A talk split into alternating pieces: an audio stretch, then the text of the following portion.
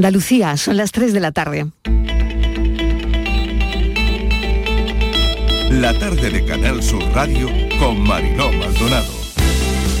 Creo que llegado a este nivel de incidencia nos toca cambiar ese formato para permitir que nuestro sistema sanitario se centre en otras patologías, otras dolencias que son sumamente importantes y que han quedado en algunos casos limitadas por la eh, importancia que ha tenido el COVID porque ha habido que prestarle una atención prioritaria si dentro de un mes o de dos meses eh, hubiera una incidencia, bien porque viniese una nueva cepa, Dios no lo quiera, o bien porque fruto de las actividades que vamos a tener en primavera hubiera otro hubiera un brote de contagio muy importante, bueno, pues estas decisiones, como digo, son reversibles. Se puede adoptar unas medidas que sean más duras en función de la evolución de la pandemia. La subida en el precio de los combustibles sabemos que afecta a todas las familias y por eso les anuncio que el Gobierno efectuará una bonificación mínima de 20 eh, céntimos eh, en cada litro de combustible hasta el 30 de junio. El Gobierno aplicará una rebaja de 15 céntimos y las petroleras un mínimo de 5 céntimos. Algunas de ellas ya han anunciado rebajas superiores y quiero agradecerles ese compromiso con su país. Todo lo que sea hacer un titular o querer hacer un gran titular o querer rentabilizar electoralmente una acción política a la carrera, al final lo único que lleva es que al final esa iniciativa, en vez de ser positiva, se convierta en negativa por parte de los ciudadanos. Yo insisto, todas las reivindicaciones han sido, han sido recogidas y por lo tanto yo sigo diciendo lo que decía el viernes. Yo apelo a que esos transportistas se lean el acuerdo porque recoge, de verdad, es que recoge todas esas reivindicaciones. Porque de lo contrario nos vemos abocados a continuar con el paro y a comenzar eh, eh, acciones como es darnos de baja en Hacienda, darnos de baja en el autónomo, etcétera. El sector va a continuar parado porque es inviable poder trabajar. Pues el final va a seguir estando parado y si cayendo empresas. Hoy el 95% de los 207.000 autónomos del transporte que hay en España están trabajando. Y creo que esto es lo importante. Y espero que, como ha ocurrido hace un rato en la, la ronda litoral de Barcelona, donde 40 personas la han cortado, esto no ocurra. Y dejemos trabajar al que quiere trabajar. Y por supuesto con un mandato claro, en esta crisis, como hemos demostrado en pandemia, eh, hay eh, mecanismos para proteger a las empresas y a los trabajadores, son los ERTE y no hay que despedir. Vamos a ver si esas medidas consiguen en, alguna forma pues relativizar y ralentizar la, entrada de ERTES que ya nos habían anunciado la semana pasada que podían provocar unas 400 empresas eh, a nivel de, de Andalucía. Aproximadamente se estima ya en casi mil millones de euros las consecuencias, independientemente de que bueno, haya sectores más o menos afectados, pero estamos viendo como también le afecta a las empresas que eh, tienen que mandar a, la calle o, a un ERTE a sus trabajadores porque no pueden producir y todo esto sin duda al final va a tener un precio añadido a la crisis que ya hemos venido padeciendo por motivo COVID durante casi dos años.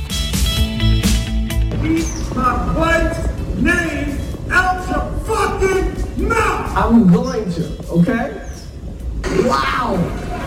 You gotta be able to take Tienes que soportar abusos, que la gente diga locuras de ti. En esta profesión tienes que lidiar con la falta de respeto de la gente y hacer como que no pasa nada. El amor te lleva a hacer locuras.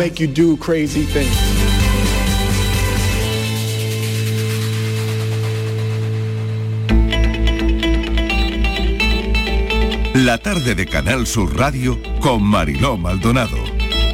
Acaban de oír los sonidos del día, ¿qué tal como están? Desplegamos nuestro mapa de sonidos hoy lunes. Están casi todas las voces en nuestra línea de audios, los protagonistas de la actualidad y todo lo que ha ocurrido hasta esta hora. Mañana de avisos meteorológicos y el levante vuelve a traer la calima a Andalucía. Hemos estado pendientes de la calidad del aire, que no es buena ni en Sevilla, ni en Málaga, ni en Almería. Nueva etapa en la gestión de la pandemia. Desde hoy no tenemos que aislarnos en casa si somos positivo en COVID. Sí seguirán las cuarentenas para mayores de 60 años o pacientes de riesgo o con síntomas graves. Tenemos que ser más responsables que nunca porque todo recae nuevamente en la población. La comunidad científica dividida con esta medida. Son medidas que alivian la atención primaria, pero nos dejan sin datos reales de incidencia. Mientras el mundo empieza a pasar página, en China todo parece volver atrás. 3.500 casos detectados. Los 26 millones de habitantes de Shanghái, desde hoy y durante los próximos cinco días, estarán confinados, confinados por el incremento de contagios. Se ha suspendido también el transporte público. La semana empieza con paros en el transporte, se cumplen 15 días ya. hoy hay convocadas marchas lentas esta mañana, lo hemos visto.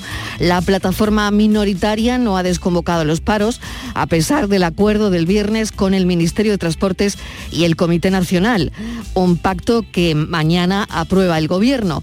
El sector de la distribución ya acusa problemas serios. Hoy el Gobierno ha presentado el plan de medidas para frenar la crisis económica que deja la guerra de Ucrania, un plan que Moncloa tiene que consensuar con todos los partidos políticos. La ministra Montero ha calculado que cada trimestre de conflicto nos costará 5.000 millones de euros y no parece que esto vaya a resolverse pronto. El presidente del Gobierno, Pedro Sánchez, ha anunciado un plan de 16.000 millones de euros en ayudas y créditos para superar la crisis de precios energéticos producida por la guerra en Ucrania, la espiral de inflación y la huelga de transportes en las dos últimas semanas. 6.000 millones en ayudas directas, rebaja de impuestos, 10.000 millones en créditos ICO hasta el 30 de junio. Algunas de esas medidas son la bajada de precio de la gasolina en 20 céntimos 15 los aportaría el Gobierno y 5 las petroleras. Un bono social de ayuda a las familias, extensión de las rebajas fiscales de la electricidad, ayuda a sectores perjudicados por la subida de precios de la energía y extensión de los ERTE a empresas afectadas. Quinta semana de guerra en Ucrania. Otra noche de tensión, el sonido de la madrugada de Kiev siguen siendo las sirenas. Ha sido otra noche difícil, muy difícil, de nuevo con las esperanzas puestas en una nueva reunión. Las delegaciones rusas y ucraniana van a volver a sentarse posiblemente en Turquía de nuevo. Rusia está mostrando que no tiene la información necesaria para este tipo de ataques. Aún no ha anulado las defensas antiaéreas. El Pentágono calcula que Rusia tiene aún muchos misiles, pero no suficientes herramientas de precisión para acertar. 3.800.000 personas han abandonado Ucrania. España vuelve a enviar armamento este lunes para apoyar a las tropas ucranianas. También envían medicamentos. Son cuatro los cargamentos que se han enviado desde que empezó el conflicto. Reunión hoy de los ministros de Interior de la Unión. El objetivo de la reunión son los refugiados y la coordinación. Y cambiando de asunto, los Oscars. Alberto Mielgo es quien se trae el Oscar por el corto de animación El limpia parabrisas, la mejor película coda que tumbó al poder del perro. No ha sido una gran noche para el cine, en absoluto lo ha sido. La gala de los Oscar ha sido un mal rollo tremendo. Will Smith le ha dado una bofetada, ya lo sabrán a esta hora, seguro que sí, con la mano abierta el presentador de la gala de los Oscars, cuando ha gastado una broma el presentador sobre el pelo de la mujer de Will Smith, que además padece alopecia. ¿Era verdad o no era verdad? ¿Era guion o no era guion? La gala estaba muy mal la audiencia. ¿Estaba todo pensado? ¿Todo lo que ha ocurrido? ¿Estaba pensado? Todos hemos pensado que era guion hasta que él ha pedido perdón, que ha levantado las sospechas de todo el mundo. En cualquier caso, fuese guion o no, todo se ha ido de las manos. Y por cierto, por cierto, menos de 30 segundos le han dedicado los Oscars a la guerra de Ucrania. Eso sí, después harán películas sobre la guerra, harán películas sobre Ucrania con mucha producción. Bueno, todo es muy difícil de explicar y de entender. Bienvenidos a la tarde.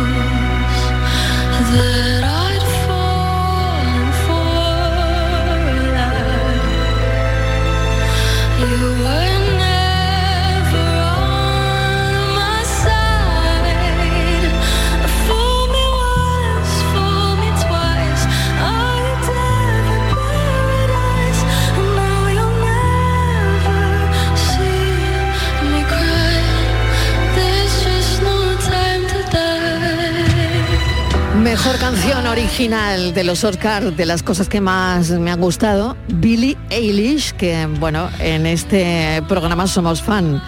Billie Eilish gana Mejor Canción Original por No Time to Die, era la favorita, franquicia Bond, super balada y nos gusta mucho esta canción.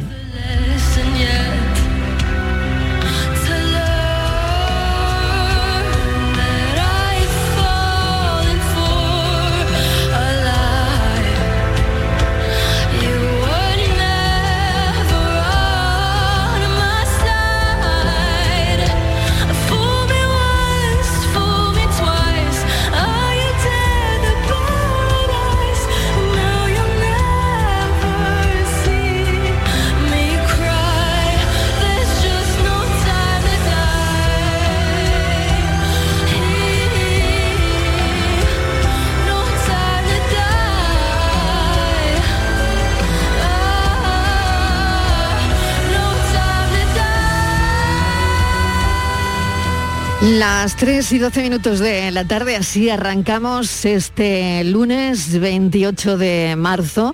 Vamos a compartir la tarde con todos los oyentes esta primera hora y ya saben que es de actualidad. Y comenzamos una nueva etapa de la pandemia, por supuesto de los Oscars también hablaremos, pero comenzamos nueva etapa de pandemia en nuestro país con la entrada en vigor de la nueva estrategia de vigilancia y control frente a la COVID-19. Estíbaliz Martínez, mesa de redacción, bienvenida, ¿qué tal? Hola Marilo, ¿qué tal? Eh, buenas tardes, pues sí, entra en vigor hoy lunes esa nueva estrategia de vigilancia y además hay cambios con respecto a, estos dos años anteriores. Parece que avanzamos hacia la gripalización de la COVID. A partir de hoy, Mariló se elimina las cuarentenas en personas sin síntomas y con síntomas leves. O no tienes nada o con un poquito, un síntoma leve, bueno, pues no tienes que hacer cuarentena, no te tienes que encerrar en tu casa. Todo ello es porque los altos niveles de vacunación en España, que están casi al 90% de la población española vacunada, todos ellos mayores de 12 años, pues han recibido prácticamente la pauta completa. Y también eh, se ha disminuido en la gravedad de los casos notificados. Por eso se permite dar este salto cualitativo. A partir de ahora, Marilo, solamente se van a realizar test de diagnóstico a aquellas personas vulnerables, que son, bueno, pues son personas mayores de 60 años o personas que tienen eh, que son inmunodeprimidas, también quienes tengan relación con ámbitos sanitarios o sociosanitarios, personas que tengan alguna infección y que requieran el ingreso hospitalario o quienes hayan podido estar en contacto con alguna variante nueva, grave, de interés o muy sospechosa. El resto mm, de los casos leves o asintomáticos no deben someterse a ninguna prueba. Además, Mariló, ahora entramos en otra fase porque el Congreso debatirá y votará esta semana si es el momento ya de suprimir la obligación del uso de las mascarillas frente al coronavirus, no solo en exteriores, sino también en interiores. Esta semana posiblemente se decida. Así que, eh, como tú decías, la comunidad científica, hay quien le parece bien estos pasos y hay quien cree que debemos ser todavía un poquito más prudentes. Vamos a hablar con el profesor Alfredo Corel, catedrático de inmunología. Em, profesor Corel, bienvenido, gracias por acompañarnos esta tarde. Hola Marilo, muy buenas tardes, gracias por invitarme. Pasamos de pandemia a endemia, esto ya es oficial, ¿qué le parece? bueno, pues da un poco de vértigo. Yo entiendo mm. que a los ciudadanos les da un poco de miedo este cambio de, de, las reglas del juego de golpe, pero hay que ir, hay que ir relajando las medidas, hay que ir desescalando poco a poco para ir recuperando bueno pues todas las maneras eh, en las que vivíamos antes y que hemos perdido durante dos años y medio. Quizá lo que más dudas mm, da es que tenemos una incidencia acumulada en este momento todavía muy elevada, de 400, más de 450, y, bueno, pues esto asusta, pero realmente la incidencia acumulada en este momento no es el mejor indicador de la pandemia, porque lo que interesa en este momento es saber de todos estos casos que está viendo, que sigue habiendo muchos, cuántos tienen repercusión en la sanidad, cuántos ingresan en el hospital o cuántos llegan a la UCI. Y estos dos indicadores son muy buenos comparado con la incidencia acumulada. Por lo tanto, claro, esa sería, profesor Corel, eh, la manera o, lo que ha llevado a que se tome esa decisión, porque la gente ya no se pone tan mal, ¿no?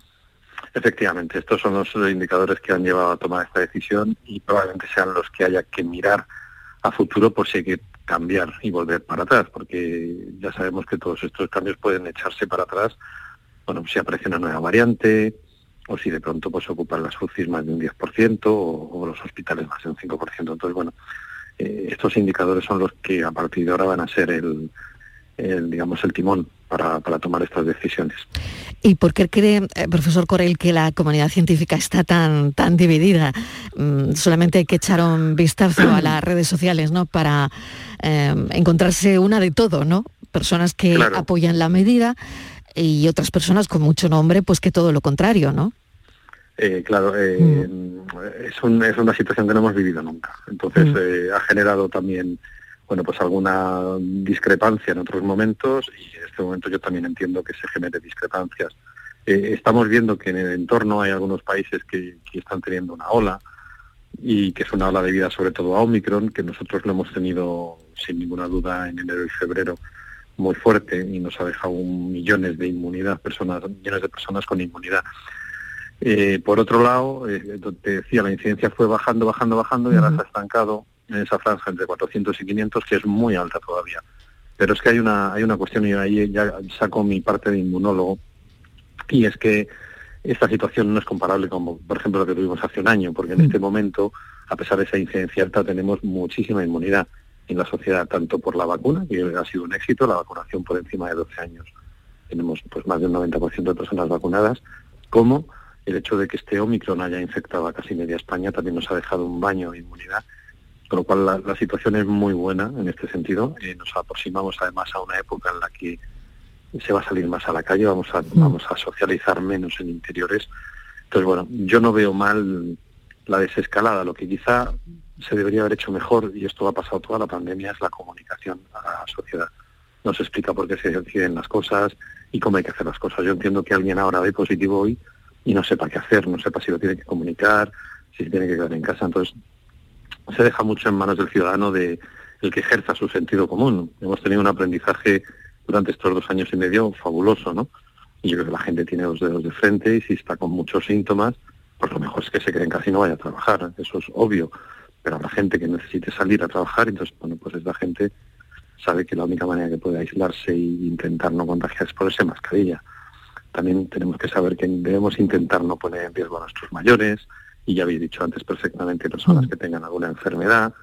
Entonces, bueno, pero se deja todo un poco en, en, manos de, por un lado, del ciudadano y por otro lado, que también me preocupa mucho, de los médicos de atención primaria, que son los que en última instancia van a decidir si alguien debe cuarentenarse o salir a la calle y para eso tendríamos que inyectar mucho más personal y, dinero en la atención primaria porque tenemos un poquito mm, baja de, fuerza. Está claro que esto va a quitar parte de colapso ¿no? a la atención primaria, ¿no? Por un lado. Eh, por otro, claro, una piensa, cuando hemos cogido una gripe fuerte, nos hemos quedado siempre en casa, ¿no? Claro, quiere decir que em, eh, si una se contagia, ahora de, COVID-19 y no tienes síntomas o no tienes síntomas mm, fuertes, claro, vas a ir a trabajar. Mm, al final, eh, las nuevas medidas pasan por que es posible que, podamos contagiar, aunque tengamos mascarilla, al, resto de personas, ¿no? En fin, no lo sé, es esto lo que seguimos eh, dando vueltas ahí, ¿no? Y me preocupan eh, las personas Mm, bueno, pues que, tienen problemas, ¿no? Como aquí se está hablando las residencias de la tercera edad, ¿no? Pues hemos visto que, claro, ahí es donde está em, la vulnerabilidad de todo esto, ¿no? Claro, eh, es importantísimo lo que en torno a lo que estabas diciendo, que si alguien está con síntomas fuertes no debe salir de casa ni con una gripe ni con un COVID. Tenemos que un poco intentar imitar estos esquemas y llamar a nuestro médico y que nuestro médico si, si considera que vayamos al centro y si no, nos atienda telefónicamente. Esto es lo que hay que intentar, evitar colapsar. Y, y, luego, por supuesto, proteger a los vulnerables. Por encima de 60 años, si yo estoy con síntomas, no debo visitar a mis padres, ni a mis abuelos, ni a mis tíos no debo. Y si tengo que salir a trabajar y, estoy con pocos síntomas y me lo puedo permitir no, y no puedo teletrabajar, porque lo suyo sería optar por el teletrabajo, pero hay mm. profesiones que no se puede hacer, pues si no se puede optar por el teletrabajo y tengo pocos síntomas y es tolerable que yo trabaje, pues con una FFP2 mínimo y intentando no aproximarme a nadie ni, ni mm. trabajar codo a codo con nadie. Entonces, las empresas también aquí tienen que reaccionar y algunas empresas han dicho, no, no, yo prefiero que de momento no vengan, claro. no venga, ¿no? Exacto. Mm. Hay otra cosa, profesor, eh, China, me imagino que ha visto, ha visto los datos. Em, no sé qué le parece, pero eh, en Shanghái hay 3.500 casos detectados, 26 eh, millones de habitantes confinados durante los próximos cinco días. Mm, no sé esto qué refleja, qué le parece. Pues a ver, es que China y otros países asiáticos tienen otra estrategia muy distinta de la nuestra, de la mm. española y de la de nuestro entorno europeo, que ha sido la estrategia que ellos llaman COVID-0. En el momento que hay un brote, se vuelcan para, eh, digamos, cortarlo en seco y que no avance. ¿no? Y eso obliga, en este caso, a confinar toda la ciudad. Mm. Eh, es otra estrategia distinta que a países, algunos países como alguna de las Coreas le ha ido muy bien y, Taiwán, por ejemplo, le ha ido espectacularmente bien pero que aquí no se ha contemplado desde el primer momento. Aquí hubiera sido, pues si hay un repunte en una ciudad, haber cerrado esa ciudad. Entonces, bueno, que no nos debe asustar el hecho de que sea una estrategia muy mm. distinta de la nuestra, porque es otra estrategia, es otro... Aquí hemos ido a convivir con el virus y allí se ha ido a que no haya virus. Entonces son, son dos aproximaciones muy diferentes. Y lo que están teniendo ellos ahora es Omicron, que es la que hemos tenido aquí estos pasados meses y que ha sacudido muy fuerte. O sea que en principio, salvo aquellas personas que sean muy vulnerables, que sus defensas estén muy bajas, o aquellas personas que, hayan decidido no vacunarse, porque como no es obligatoria han decidido no vacunarse, en principio Omicron es una variante que no va a dejar mucha clínica. Así que yo lo que sí pediría es haber una llamada un poco a, la tranquilidad y sobre todo al sentido común.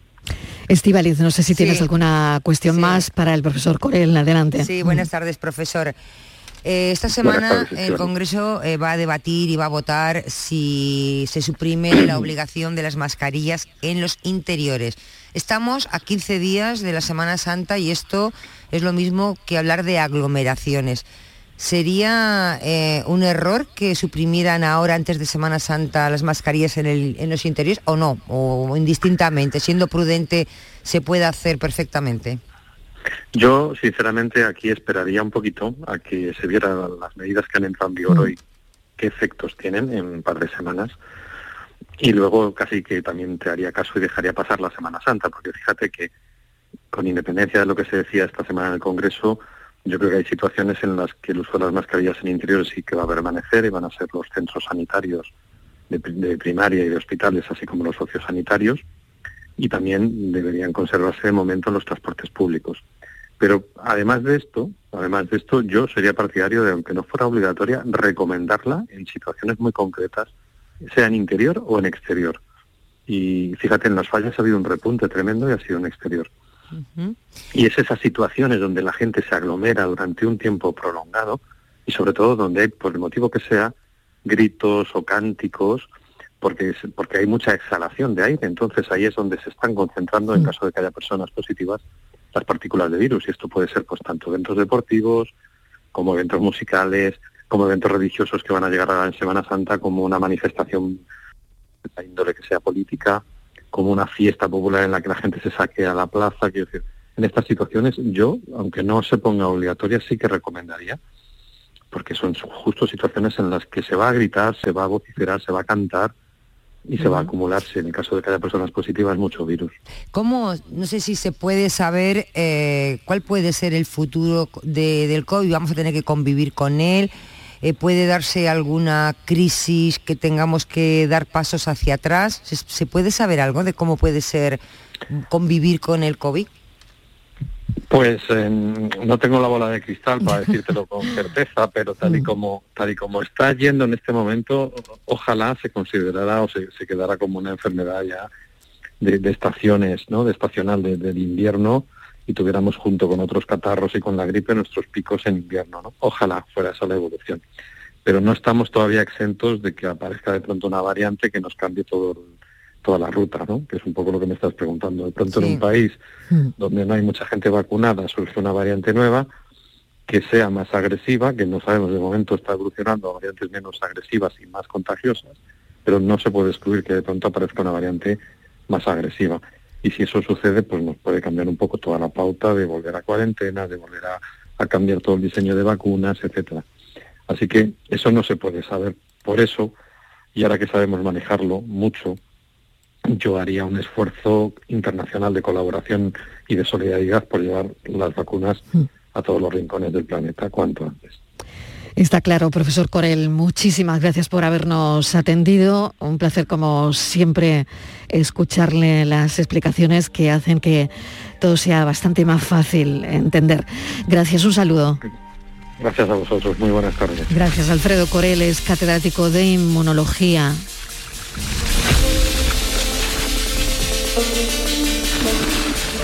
Vamos a la cuestión económica que también nos importa y mucho, el bolsillo. El gobierno va a subvencionar con 20 céntimos por litro la gasolina y el diésel para los ciudadanos. El Estado ya saben que aportará 15 céntimos, las petroleras 5, los 5 restantes.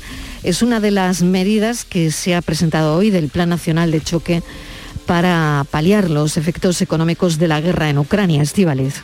Sí, Marilo, es una de las medidas, una quizá la que eh, ha acaparado los titulares de todos los medios, aunque, aunque hay otras medidas que se van a presentar mañana.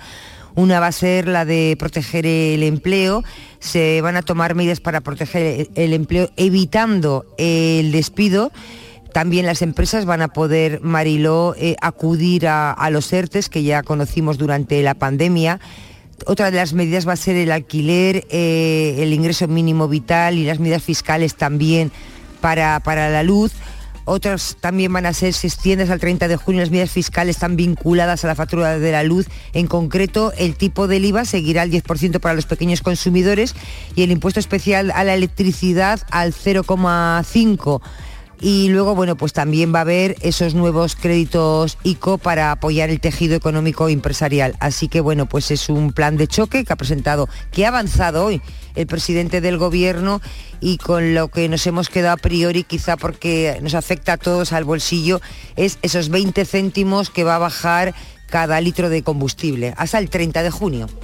Vamos a hablar con Antonio Pedraza, presidente de la Comisión Financiera del Consejo General de Economistas. Señor Pedraza, bienvenido. ¿Qué tal? ¿Cómo está? Buenas tardes, un placer. Bueno, ¿qué le parecen estas medidas? Me parecen oportunas. Eh, se vienen eh, efectuando ya en toda Europa, tanto Alemania, Bélgica, Francia, eh, Portugal, de distintas formas, pero más o menos el contenido es el mismo y yo creo que es muy oportuno el que se hayan tomado estas medidas. Esperábamos que fuese solamente eh, en el tema de, los carburantes para los transportistas, pero al final, y es eh, eh, un espejo de lo que viene haciendo Europa, se ha de alguna forma ampliado para todos los consumidores.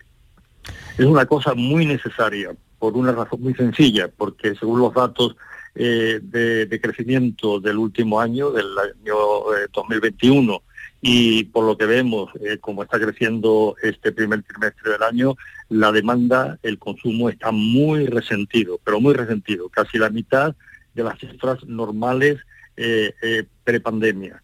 Entonces, ¿y por qué? ¿Por qué razones? Nos podemos preguntar, está tan, tan, tan constreñido, tan bajo pues eh, hay dos cosas que les afectan. La inflación, que está haciendo una inflación brutal y este mes esperamos una nueva subida a finales de marzo, que creo que superará el 8%. Y eh, otro tema también importante es la imposición indirecta.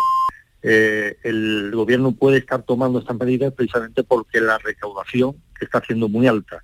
En el año 2021 la recaudación subió un 15% y hay una desviación de más de 1.200 millones con respecto a lo presupuestado. ¿Qué quiere decir eso? Bueno, porque los impuestos indirectos eh, que graban eh, la mayoría de los productos que se consumen, al, subir estos productos tanto, especialmente carburantes, luz, eh, todos los productos, sobre todo los importados, que están subiendo tanto de precio, el gravamen que tienen estos productos, que son los impuestos indirectos, hace que exponencialmente la recaudación suba muchísimo. No es lo mismo un impuesto del 21% de IVA sobre una cosa que vale 100 que sobre una cosa que vale 200. O sea, se multiplica por dos. Entonces, ese es el tema. la recaudación fiscal está siendo eh, muy alta. De hecho, no sabemos todavía la cifra definitiva del déficit del año pasado, pero al mes de septiembre el déficit se había constreñido hasta el 4,5% eh, por ciento. Y se espera que a final de año, a pesar de, asumir eh, el, balance negativo o la parte negativa que, supone el SARE, eh, creemos que no va a superar el 8,5, muy por encima, de, muy por debajo de las previsiones de un 11, un 10% que se calculaban a primeros de año, a primeros del 2021. Hay unos datos que asustan, lo, ponía sobre la mesa la ministra Montero, que ha calculado que cada trimestre de conflicto nos va a costar 5.000 millones de euros y, claro, el tema está, em, señor Pedraza, que esto no parece que se vaya a resolver ni hoy ni mañana, ni pasado, es decir, que esto no se va a resolver pronto, ¿no? Eh, ¿Tiene un techo la inflación? Bueno, la inflación, eh, hay una cosa que es importante. Eh, nosotros teníamos eh, antes de, la pandemia tenemos una inflación negativa por debajo de Europa. la inflación nuestra mm. era negativa, pero por debajo de la negativa que tenía Europa. O sea que partíamos de unas bases de inflación muy buenas. Ahora el tema ha sido que el gasto se ha disparado en el año 2020 y 2021, causa de ello también lógicamente la pandemia, el tema sanitario, eh, el tema social, y entonces eh, la, inflación en nuestro caso está subiendo mucho. Pero hay que decir, precisamente por los gastos, los gastos sociales, eh, eh, pero hay que decir también que la clave de la inflación que tenemos es que es una inflación importada. Es una inflación de costes, por lo que han subido los productos que estamos importando de fuera. El tema del desabastecimiento está haciendo que los pocos productos que lleguen lleguen mucho más altos de precio y por otra parte eh, la, carencia que hubo o la falta de productividad o el cese de la fabricación en la mayoría de los países donde la de, la pandemia, durante la pandemia, perdón, al encontrarse con una demanda eh, desaforada, que es lo que se ha producido con el éxito de las vacunas, pues eso hizo que la oferta no pudiese de alguna forma atender la demanda. Y al producirse ese desequilibrio, lógicamente suben los precios. O sea que tenemos una inflación de costes, como la que tienen la mayoría de los países europeos y también eh, los Estados Unidos, por poner una referencia, es mucho mayor, mucho más alta que la nuestra, eh, que es importada. Entonces, una vez que se normalicen los abastecimientos, eh, esos atranques que hay en los contenedores, una vez que se normalice el tema de la energía, yo creo que la energía tiene que ceder desde el momento que se está creciendo menos por parte de, todo el mundo. Eh, al crecer menos, al crecimiento ser menor, también se consumen menos materias primas. Luego, de alguna forma, eh, esa, inflación importada que viene por los carburantes, por los productos que nos cuestan más, debe remitir eh, a la vista de la desaceleración que se está produciendo en el mundo económico eh, a nivel planetario. yo creo que a lo largo del año estas medidas que ha tomado el gobierno las está tomando por tres meses y la mayoría de los países europeos también las están tomando por un corto plazo. Yo creo que a lo largo del año, una vez que de alguna forma se conozca el desenlace de la guerra entre Ucrania y Rusia y que por otra parte se normalicen los suministros, yo creo que eh, la inflación también se suavizará. Es también cierto que en este tiempo eh, tenemos un componente dentro de la inflación nuestra eh, estructural, que es importante. Quiere decir que es una inflación dentro de la inflación que ya supera, o sea, que no tiene nada que ver con el ciclo negativo que estamos viviendo, sino que es una inflación que la está produciendo los mismos presupuestos, el gasto que, está, mm. eh, que se está produciendo en demasía. Entonces, con esa es la que tenemos que tener cuidado. Y también en el caso de España, yo creo que eso está contenido, hay que decirlo, este pacto social al que se hace referencia, eh, la, la, callada que están teniendo los sindicatos, que es importante. si no se produce un aumento salarial por encima del 3%, de alguna forma estaríamos controlando la inflación más peligrosa que la de segunda generación, que es aquella que producen salarios-precios. El aumento de los salarios que se transmite a los precios y los precios de nuevo vuelven a morderse la cola y a afectar a los salarios. Entonces, si, esa inflación la controlamos, si los salarios se moderan, y parece ser que esa es la intención, y, se moderan por debajo, muy por debajo de la inflación, ya digo que lo razonable sería que subieran un 3, 3,5%, no más, entonces estaríamos en el buen camino para que a finales de año se suavicen las corrientes inflacionistas. Mm. Vamos a poner el acento en la luz y el gas, Estivales. Sí, ahí precisamente quería ir, eh, señor Pedraza, a preguntarle. La luz parece ser que va a haber una prórroga hasta el 30 de junio también, con esa reducción al 10% del IVA para todos los consumidores, pequeños consumidores, y también ese impuesto especial a la electricidad del 0,5. Pero después de lo de la reunión de Europa, ¿qué puede pasar con la luz y el gas? ¿Pueden bajar los precios? ¿Aún más? Sí, van a bajar, van a bajar seguramente. Yo creo que, que esa excepcionalidad que se está haciendo con Portugal y con España, al final es un triunfo pírrico. Yo creo que, que, en este caso el, el presidente se ha mojado y mucho más que el colega portugués eh, no ha encontrado apoyo, la mayoría de los apoyos que buscaba, pero al final ese reducto está pendiente de aprobar por parte de Europa todavía, pero yo creo que ese reducto es muy importante, con muchas dificultades para que lo entendamos. Eso quiere decir que eh, se va a reducir el precio del gas, que es un componente importantísimo dentro del precio de la, energía eléctrica. Pero eso tiene muchas dificultades de aplicación y no lo sabemos todavía cómo se va a aplicar porque nosotros estamos exportando energía eléctrica a Francia. Y si bajamos el precio de la misma y ese precio lo, venimos, eh, lo tenemos subvencionado o lo que vamos a hacer eh, bajando el gas, pues entonces resulta que estaríamos de alguna forma eh, dándole esa ventaja también a Francia, como un ejemplo, porque se está vendiendo electricidad a Francia, daríamos una ventaja que no parece lógica. Entonces eso está por ver. Tenemos un mes para pensarlo, siempre que Europa definitivamente lo apruebe, que me parece que se ha aprobado esta semana, pero yo creo que es una excepcionalidad eh, que viene muy bien y de que de alguna forma eh, entra en la raíz de lo que es eh, mayormente el gran problema que tiene el precio de la energía, de la energía eléctrica en nuestro caso, y es el tema, en lo que pesa el componente del gas. Ahí es donde se va a atacar con esta con esta decisión que se ha tomado de excepcionalidad para Portugal y España. Vuelvo a repetir con muchas incógnitas, a ver cómo se instrumentaliza. Yo no sería capaz de decirlo todavía, pero podemos tener unas ventajas competitivas que de alguna forma no se pueden trasladar eh, al resto de Europa, porque el coste va a ser eh, eh, a nuestro cargo, al cargo de, del presupuesto español. O sea, esa bonificación que se va a hacer y que no se podía hacer porque está limitada por Europa, sin embargo se va a hacer con cargo a presupuesto, con cargo a, gasto del Estado. Pues Antonio Pedraza, le agradecemos que nos haya atendido y hemos explicado un poquito bueno, lo, que, lo que está pasando y lo que viene. Gracias, un saludo. Antonio Pedraza es presidente de la Comisión Financiera del Consejo General de Economistas. Un saludo. Ha sido un placer atenderos. Un abrazo. Gracias. Gracias. Nos vamos un momentito a publicidad y a la vuelta de lo que se habla hoy en la calle. Bueno, pues todo el mundo habla, aunque no lo hayamos visto.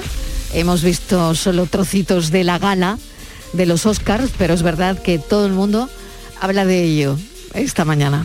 La tarde de Canal Sur Radio con Mariló Maldonado. También en nuestra app y en canalsur.es. Sofía, ¿sabes que el curso que viene empieza el cole de mayores? ¿Estás contenta? Sí, papi, ya soy grande. Del 1 al 31 de marzo está abierto el plazo de escolarización para el curso 2022-2023 de segundo ciclo de educación infantil, primaria, ESO, bachillerato y educación especial. Seguimos avanzando en el compromiso por una educación de calidad. Por eso puedes confiar en la educación de Andalucía. Infórmate en el portal de la escolarización y en la APP y Escolariza, Junta de Andalucía. Con Social Energy, di no a la subida de la luz y ahorra hasta un 70% en tu factura con nuestras soluciones fotovoltaicas. Aprovecha las subvenciones de Andalucía y pide cita al 955 44 11 11 o en socialenergy.es. Solo primeras marcas y hasta 25 años de garantía. La revolución solar es Social Energy. En Andalucía, el agua es nuestra prioridad. Más transparencia con el Pacto Andaluz por el Agua. Más de 300 actuaciones impulsando la depuración. Más inversión en la restauración de cauces y modernización de presas. Más claro que el agua. Consejería de Agricultura, Ganadería, Pesca y Desarrollo Sostenible. Junta de Andalucía. ¡Viva el Rasque Diem! ¿El Rasque Diem? Querrás decir el Carpe Diem. Eso era antes. Ahora lo que se lleva es el Rasque Diem. Así que rasque Diem. Rascas de la 11. Desde solo 50 céntimos, vive el momento al máximo y gana hasta un millón de euros al instante. Rasque Diem. Rasca el momento. A todos los que jugáis a la 11, bien jugado. Juega responsablemente y solo si eres mayor de edad. Con tu coche, no te líes. Conmigo te mueves seguro, eres puntual, ahorras, llegas donde quieras y contaminas menos. Transporte público de Andalucía, seguro, económico y sostenible. Junta de Andalucía. Todo el deporte de Andalucía lo tienes en El Pelotazo de Canal Sur Radio. La información de nuestros equipos, las voces de los deportistas y los protagonistas de la noticia. Tu cita deportiva de las noches está en El Pelotazo, de lunes a jueves a las 11 de la noche, con Antonio Caamaño. Quédate en Canal Sur Radio, la radio de Andalucía. La tarde de Canal Sur Radio con Mariló Maldonado.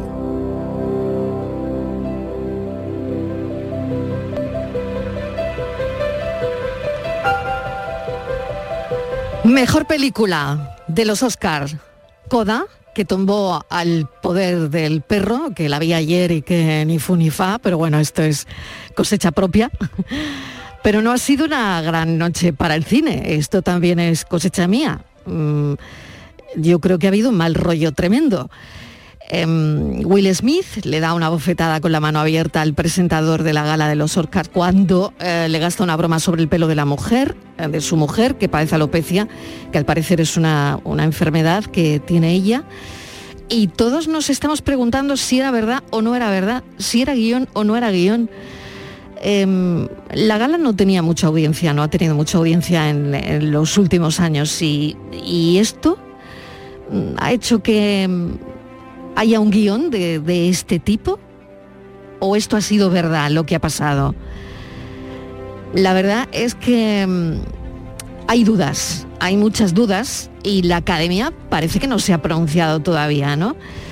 Eh, al contrario de lo que suele ocurrir en la gala de los Oscar, y es verdad que yo lo discutía con los compañeros de un momento en la redacción, que también lo hemos hablado, y es que Will Smith no estaba en la sala de prensa después de recibir el premio y tampoco ha posado con él en el fotocall que hay posterior.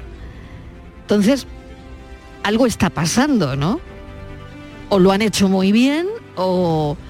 En fin, Estivaliz, no sé a ti qué pues te parece, pero por ahí va el asunto, ¿no? A he ver, estado a ver. indagando. Y yo creo que no había, eh, no estaba en el guion, sino que había ganas. Ganas. Porque evidentemente, bueno, lo primero hay que decir que nada justifica la, la agresión. Yo creo que para nada, vaya- vaya por delante, Vaya ¿no? por delante, Claro. efectivamente. Pero yo creo que, que son tres personas que hay una historia detrás de amistad, de amor y de enemistad. Detrás de ese bofetón hay mucha historia. Porque hay un pasado, Marilo, porque tú sabes que los tres eran muy amigos, eran viejos conocidos desde hace 27 años que se conocieron con el príncipe de Bel Air, o sea, allí estuvieron los tres. Ella no llegó a intervenir porque ella fue al casting, que fue ahí donde conoció a Will Smith, y, pero no la llegaron a, a coger, y sí estuvieron los dos. Pero ella luego creo que sí coincidió con, con Chris Rock, ella coincidió eh, haciendo doblajes, eh, participaban bastante, sobre todo en, en el film de Madagascar, ponían voz a personajes animados y eso hizo que Hada Pinker, la, la mujer, y, y Chris Rock, el que presentaba la gala, bueno, pues compartieron muchas horas de trabajo y, y se hicieron pues, pues muy amigos. Incluso Marilo llegó a, a- a saltar los rumores de que ambos podían haber cruzado varias líneas rojas. Chris estaba casado y se separó. ¿vale? Se divorcia. Eh, El presentador de la el gala. presentador, sí, vale, estaba muy vinculado con él, Sí. era- pero eran muy amigos. O sea que esto, amigos. esto es un culebrón, me estás contando un culebrón. Claro, A ver, a ver. claro, yo te sigo, verás. Sí, es que he estado viendo por ahí, viendo, viendo, y, al final digo, a ver por dónde. Esto puede salir por cualquier sitio, vete a saber. Oye, es Pero que a lo es- mejor lo han pactado pero ellos. no, ya verás, No, yo creo no. que yo creo que Will Smith le tenía ganas. Yo creo que, le, Vale, yo creo vale. que le tenía ganas. Entonces, él se divorcia, ¿vale? Pero nunca realmente se llegó a confirmar de manera oficial que tenía una relación con la esposa de, de Smith, para nada, ¿no? Sí es verdad que mm, tanto eh, Will Smith como su mujer siempre han hablado de que su relación era una relación abierta, eso que, se, que estará muy de moda, ¿no? Sobre sus relaciones extramatrimoniales, que ellos, bueno, pero ellos han construido una familia, ellos siguen adelante y se quieren mucho y la relación que llevan, pues bueno, yo la han negociado, la han pactado y tal. Pero fíjate, en el 2016, en una de las galas de los Oscar, eh, cuando esa relación de amistad entre los tres es cuando se rompe. Porque parece ser que el presentador, el humorista, presentaba los galardones. ¿Vale? Y eh, ahí también, pues él hizo un monólogo, el rock este hizo un, un monólogo, Chris Rock hizo un monólogo de, de apertura y entonces eh, ahí destacaba ya que la actriz, porque ella debía haber algún problema, no fue invitada al espectáculo y él empezó a decir en su monólogo, empezó a bromear con ella, ¿no? Jada se ha vuelto loca, comentaba el cómico, Jada ha dicho que no vendrá a la gala, protestando, Jada boicoteando los Óscares, como yo boicoteando las bragas de Rihanna, no fui invitado, todas esas cosas las dijo él en ese, en ese monólogo, ¿no? También parece ser Mariló que, que ironizaba con la no nominación, porque no estaba nominado de Will Smith con un papel que hizo en Concussion. Así que eh, Bueno. ahí empezó toda la historia, y, pero no pasó nada. Aguantaron el tipo. Y ahora, pues quizá al ser nominado, dijo, ahora sí estoy nominado. En aquella ocasión no estaba nominado y te lo permití. Pero ahora estoy nominado y entonces, yo qué sé, pues saltó. Te quiero decir, dijo, no me vas a hacer lo mismo que la otra gala del 2016. Y ahí rompieron relaciones. Eran Vale. muy amigos y ahí se acabó la cosa. Así que igual había algo detrás. A Vamos a preguntarle a Valeria Vegas, ha retransmitido ella la gala esta noche con una plataforma. A mí me sorprende sinceramente ver a gente defendiendo la bofeta de Will Smith. Lo he visto en redes, esta mañana he visto de todo en las redes, pero también he visto, me sorprende mucho ver a gente defendiendo la bofetada de Will Smith porque la violencia no puede ser nunca la respuesta a nada o, o a conductas que consideremos injustas, ¿no? En fin, no lo sé, pero aquí hay un lío y un mal rollo. Valeria Vegas, ¿tú qué crees? ¿Qué tal? Bienvenida. ¿Has descansado ya? Vaya gala, chica, vaya gala, ¿eh? Eh, bueno, a las seis y algo de la mañana salíamos de ahí, yo ya estaba, digo, no, me no daba crédito, mira que me dormí una siesta de tres horas, pero, pero por la tarde para poder ir para allá, pero desde luego ha sido una gala, eh, que bueno, empiezan con esta cosa como de ni fu ni fa, pero claro, se fue poniendo de, de emocionante, ¿no? Y, y al Mm. final con esto fue un suceso que, que estuvimos un rato, de verdad, cinco minutos, debatiendo si estaba en el, si era, si era un acting, ¿no? Si estaba preparado, porque... Es verdad que el personaje que Will Smith hace en el método Bi- Williams, que es el padre de, de- interpreta al Sí. padre de las tenistas de Venus y Serena Williams, es un hombre que, que le dan por todos los lados y le pegan y demás en la película y decíamos, pues es que a lo mejor es un guiño a que él ahora Al que personaje. pegado en la peli. Claro, pero obviamente eh, en la versión americana se censuró, quitaron el sonido. Allí el fuck estaba como muy mal visto. ¿no? Exactamente, le a- puedes dar una torta, pero luego eh, no puedes Que no se escuche. Claro, que no se escuche. Ni que se escuche, ni que mm, eh, eh, puta boca no se puede decir, ¿no? Exacto, Claro. exacto. Y el, y el resto del mundo sí se escuchó, claro, nos dimos cuenta que estaba resultando eh, muy sospechoso.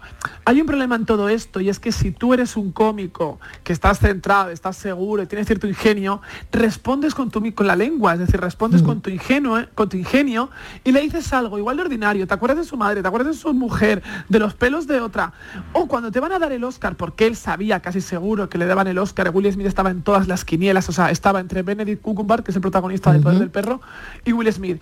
Cuando llega ese momento y él sale, le podría haber dado un bofetón sin manos estupendísimo, porque podría haber dicho, pero no, ¿me entendéis lo que quiero decir? Es decir, tienes el, el- el momento cumbre de que te dan el Oscar, subes y le das al otro una lección eh, por otro lado. Pero hacer eso ha generado hoy un mal ejemplo en adolescentes, en personas Hmm. que, que justifican la violencia de repente, en alguien que piensa esto se hace por amor, que, porque luego lo peor de todo es que él, él su discurso tampoco lo estructuró de una manera eh, hacia el perdón o hacia me he equivocado o hacia no no él estaba RQR y no sé no sé si habéis visto que llegó a decir bueno que Dios le mandaba a proteger y que él había interpretado a Richard Williams que era un acérrimo defensor de su familia. ¿Tú sabías, Valeria, que ellos hacia- habían sido muy amigos los tres? sí sí. Y que, nos- y que incluso se llegó a relacionar a- al presentador de la gala con la mujer en algún momento. Porque Sí, era- sí, pero esto fueron lo- muy, lo habíamos nunca hubo nada, ¿no? Pero pa- parece ser, pero que sí tenían... que habían sido amigos en Claro, el pasado claro. Pero tú qué crees, Pero- Valeria? ¿Esto ha sido No, una yo creo- performance? yo lo digo de verdad, creo que estoy- creo que Will Smith no está bien. Creo que Will Smith no está, no está, no está bien. Yo no he leído sus memorias, salieron este hace, hace unos meses, y quienes las han leído dicen que este hombre no está bien, que justifica ciertas cosas. Él, él ha contado muchas veces que su padre maltrataba a su madre físicamente, daba unas palizas brutales, y que él todo eso lo vio y que nunca pudo hacer nada por la madre. Yo no sé si eso, a lo mejor nos estamos, estamos extrapolando todo demasiado y simplemente pues se le fue, se le fue de las manos, pero desde luego en 94 ediciones que ha habido de los Oscars, nadie se le ha subir al escenario, darle un bofetón al otro y, y bajar, ¿no? Es decir, es, es Mm. sorprendente cómo puedes eh, perder, perder los estribos y los nervios en, en ese momento. Esto en Estados Unidos te puede cancelar la carrera perfectamente. De hecho, em, bueno, parece que esté ocurriendo, que hay patrocinadores que han dicho ya que retiran los patrocinios. No sé si le podrían quitar el Oscar, pero ya hay gente que dice que ha podido destrozar su carrera. ¿Tú qué crees, Valeria? Total, no, no, totalmente. Esto en Estados Unidos te destroza, te destroza la carrera, ¿no? Hay como ciertos aspectos, a veces son los sexuales, a veces es la agresión, puede ser. Y, y tristemente a veces lo de menos era el racismo, por ejemplo, ¿no? Curiosamente, había mucha gente que era racista y eso no te destrozaba. Hoy en día, por suerte, hay muchas cosas que están miradas con lupa, algunas excesivamente, pero en este caso, yo no, no me gusta nada la política de la cancelación. Si un actor es bueno, déjalo que trabaje porque es un buen actor. Pero obviamente creo que tiene que ser consciente de que es un personaje público, su mujer es un personaje público tienen que hacer un discurso que sea constructivo. No se puede hacer un discurso. Y sobre todo, os digo una cosa, fue una gala muy bonita porque pese a que cada vez ¿no? los tiempos que corren es la menos vista, como decís, el año pasado ya fue la menos vista, este año menos vista que el anterior, pero aunan todos estos eh, actores y actrices de películas Disney o Sebastián Yatra cantando, es decir, buscan juntar unas generaciones nuevas y a la vez estuvo Bill Murray, Al Pacino, Robert De Niro, Josh Brolin, Jamie Lee Curtis. Eh, eh, al final la- Lady Gaga junto a Liza Minnelli, es decir, se hace una gala que es, que es toda una- un gran desfile de estrellas y nos hemos quedado con este momento que obviamente es- es- en cuanto ocurrió supimos que este era, eh, Era el momento, titular. claro. Era el titular. Se iba a claro. hablar de todo esto. Bueno, se tendrá que pronunciar, lo tengo que dejar ya aquí. Valeria, te agradezco enormemente que nos hayas atendido. Nada, Luego en el compañera. café retomaremos con los oyentes a ver qué piensan de todo esto. Pero, bueno, se tendrá que pronunciar la academia, ¿no? Tendrán que decir algo. También. También, que- sobre todo si se lo quitan, si no, tal y Claro, no lo sé. Sí. Bueno, Valeria, vaya lío y vaya mal rollo. Un beso. Bueno, tendrán que pronunciarse los abogados de Chris Rock también. También, saber cómo claro, esto. claro, claro, a ver, a ver qué deriva tiene. Bueno, tremendo. Sí. Un beso enorme, Un beso. Valeria, descansa, descansa, compañera. Hasta luego, adiós. Vamos con la foto, Virginia Montero, ¿qué tal? Hola, buenas tardes. La imagen de hoy es la propuesta por Miguel Gómez, fotoperiodista freelance. Su trabajo le ha llevado a diferentes lugares del mundo para hacer reportajes y cubrir noticias. Ha trabajado en Associated Press en República Dominicana, desde donde también ha colaborado con diarios norteamericanos como el New York Times, el Boston Globe o el Miami Herald, entre otros. Desde 2005 reside en Cádiz, publicando en AP y en el Grupo Vocento. Ha participado en muestras colectivas e individuales, así como en proyectos audiovisuales y libros. Imparte talleres fotográficos y consultorías sobre fotografía política. Y ya saben nuestros oyentes que pueden ver la foto del día en nuestras redes sociales. En Facebook, La Tarde con Mariló Maldonado y en Twitter, arroba La Tarde Una madre y su hijo descansan acurrucados. El ángulo de la foto tomada desde arriba hace que casi todo el espacio visual lo ocupe la manta que los cubre, y apenas vemos sus rostros asomando por la izquierda, ambos iluminados por una luz lateral preciosa que también cae sobre los pliegues de la manta. Podrían estar perfectamente en el salón o el dormitorio de su casa, o posando para una revista famosa, pero no, están esperando en la estación del Viv Ucrania que un tren los lleve lejos de la guerra, del horror diario y el vacío de futuro. Es solo un momento de paz sin tiempo definido entre un tren y una frontera. La madre duerme, pero el niño no. Con la mirada perdida pareciera estar procesando todo lo que ha vivido con tan pocos años. La gente que huye, que escapa con lo opuesto, son los verdaderos perdedores. Esta también es una fotografía de guerra, aunque los muertos estén afuera. La foto es de Dan Kitwood, de la agencia Getty. Fotoperiodistas que eligen su imagen del día. La tarde de Canal Sur Radio con Mariló Maldonado. También en nuestra app y en canalsur.es. Canal Sur Sevilla, la radio de Andalucía. A ver cuántas preguntas aciertas. Día Mundial del Agua. 22 de marzo. Día Mundial de la Tierra. 22 de abril. Terminación del año en el que estamos. 2022. Formas de salvar el planeta. 22. Aún estás a tiempo. Acuariosevilla.es Compra en tu barrio, compra cerca, siente Macarena. Y la Asociación de Comerciantes de Macarena hemos preparado para ti grandes sorpresas y regalos. Repartimos mil euros en cheques de consumo. Compra cerca, siente Macarena. Promueve Asociación de Comerciantes de Macarena. Financia Ayuntamiento de Sevilla. El musical de Rafaela Carrá llega a Sevilla. Tras su éxito en el Teatro La Latina de Madrid, llega al Auditorio Nissan Cartuja el próximo sábado 2 de abril a las 20.30 horas. Para hacer bien el amor hay que venir al sur. Una comedia desenfadada, alegre y muy divertida que no puedes perderte. Venta de entradas en Auditorio Nissan Cartuja. Para hacer bien el amor hay que venir al sur. El Mediterráneo y el Atlántico son testigos de una encrucijada de culturas, costumbres y gentes. Gastronomía, naturaleza y patrimonio emocionan en Ceuta, una ciudad con personalidad única. Descúbrelo desde 69 euros en tu agencia de viajes de confianza. Servicios turísticos de Ceuta. Ceuta, donde se unen las emociones. En Canal Sur Radio, por tu salud, responde siempre a tus dudas. Este lunes hablamos en el programa del lupus, una enfermedad autoinmune cada vez más frecuente en nuestro país y que afecta más a las mujeres. Uno de los síntomas más frecuentes es el dolor o hinchazón de las articulaciones. El doctor Manuel Romero, reumatólogo, nos ayuda a comprender el lupus y a buscar soluciones con tus preguntas en directo. Envíanos tus consultas desde ya en una nota de voz al 616-135-135. 616-135-135. Por tu salud. De lunes a viernes, desde las 6 de la tarde, con Enrique Jesús Moreno. Súmate a Canal Sur Radio, la radio de Andalucía. La tarde de Canal Sur Radio con Mariló Maldonado. Estos son nuestros teléfonos 95 1039 105 y 95 1039 16. Hoy está con nosotros José María del Río, como saben, abogado experto en Derecho de Familia y Herencias. Y vamos a poner un tema sobre la mesa que trataremos el lunes más a fondo, Virginia, y tiene que ver con los matrimonios y bodas ante notario. Así es, Mariló, porque es una opción que a lo mejor hay parejas que no contemplan porque no es una modalidad muy conocida, por eso lo traemos aquí. Desde julio de 2015 entró en vigor la ley de jurisdicción voluntaria y desde entonces los 480 notarios de Andalucía pueden celebrar bodas y también tramitar separaciones y divorcios. Bodas ante notario, José María, ¿qué tal? Bienvenido. Hola, bien callada, Mariló. Bueno, ¿qué te tardes. parece a ti? Vamos a dar esta pincelada de lo que a ti te parece para abordar este asunto el lunes que viene.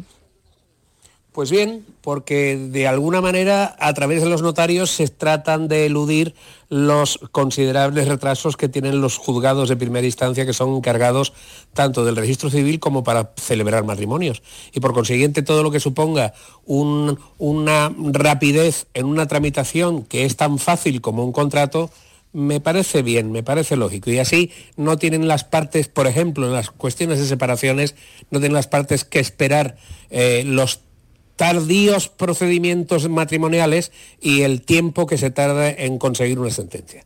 O sea que el que tenga un poquito de prisa, el notario siempre es una buena opción. Sí, porque en realidad si nos ponemos también a cuestiones económicas, pues seguro va a ser mucho más barato el procedimiento de separación ante un notario con sus limitaciones, porque no todo el mundo puede pedir la separación y el divorcio ante notario, sino que es más rápido y eh, seguramente incluso más económico.